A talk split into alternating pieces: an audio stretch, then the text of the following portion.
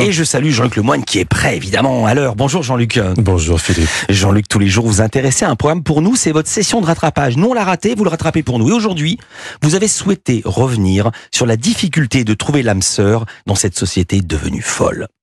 Oui, enfin calmez-vous Philippe. Hein, euh, J'ai juste regardé et si on se rencontrait sur M6 hein, C'était pas une soirée théma sur Arte non plus. Euh, Là, là, c'est des gens qui se parlent depuis des semaines sur des applis, qui se rencontrent pour la première fois devant des caméras, Ah. sans doute pour avoir plus d'intimité. Enfin ça c'est la théorie, hein, car Joy, elle a un peu tordu le concept. Au dernier moment, le petit ami virtuel de Joy a donc annulé leur rendez-vous en lui expliquant par message qu'il avait changé d'avis. Direct, je vais sur un réseau de rencontres et je trouve quelqu'un qui correspond à mes critères. Cet homme-là, je ne le connais pas du tout, mais euh, il a l'air, euh, il a l'air quand même d'être mon style. Voilà, donc là on va sérieusement assister à la rencontre entre Joy et un gars avec qui elle a parlé une heure dans sa vie. c'est plus et si on se rencontrait, c'est et si on trouvait n'importe quel moyen pour passer dans l'émission. hein. Parce que là elle a trouvé un gars, mais s'il avait fallu, je te sens qu'il aurait pu faire un date avec un chevreuil. mais il n'empêche, après une heure de conversation virtuelle, elle sent que c'est peut-être l'homme de sa vie, même si elle a une inquiétude. Je sais que mon métier peut être un frein à ma vie amoureuse. Je fais un métier où je suis entourée d'hommes, entourée d'argent.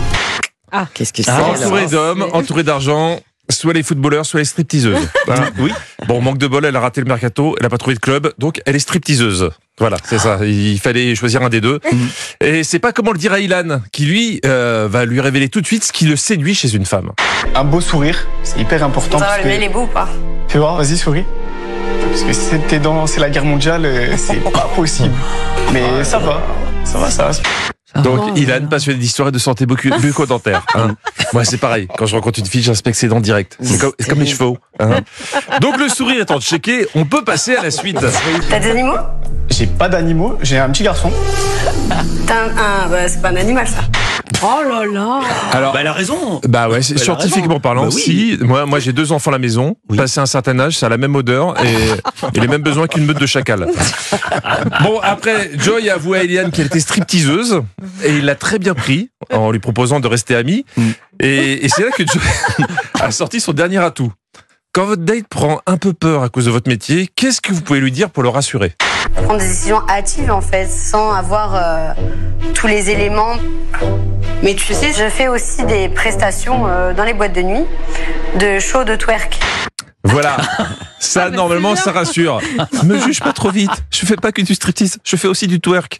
Alors d'après vous, comment ça s'est fini cette histoire?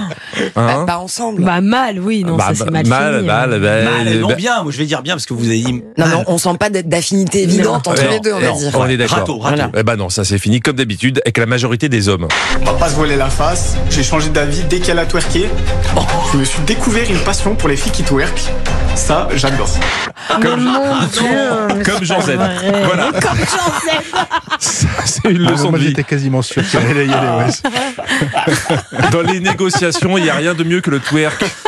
D'après vous, comment j'ai fait pour obtenir une semaine de vacances auprès de Philippe hein Bon, c'était pas la seule rencontre de la soirée. Le romantisme était aussi à l'honneur avec Monsef, qui avait convoqué deux jeunes filles.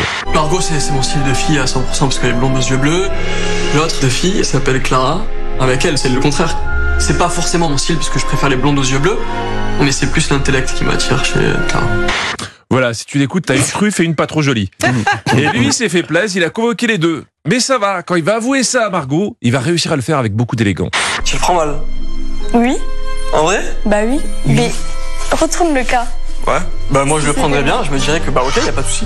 Elle va prendre euh, euh, ce qui lui correspond le plus. Donc en soi, tu vas essayer deux chaussures. Euh, si le 43 il te convient plus que le 42, bah tu, Vous, vous voyez l'explosion en plein vol de la fusée SpaceX il y a quelques semaines Ouais. Bah c'était à rien à côté de Monsef. Attends, fallait...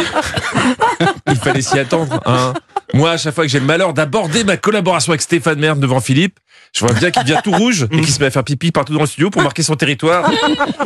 Dans le genre élégant, on a eu aussi eu Guillaume, 31 ans, qui avait rendez-vous avec Audrey, un peu plus âgée que lui. Malgré ses 48 ans, c'est une très belle femme. ouais. Elle est très féminine, euh, très élégante. Très- Avec Audrey, je suis pas venu ici pour trier les lentilles, on va dire.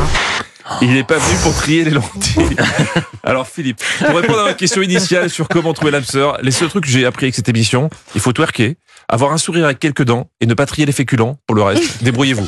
Voilà, l'expression, les dents, c'est la guerre mondiale. Merci Jean-Luc Lemoyne, on vous retrouve justement des infidélités avec Stéphane Bern. Oui, de mais- 16h à Il est pas 18h. content. Je mais- suis pas content. Mais quand je suis avec lui, je pense à vous.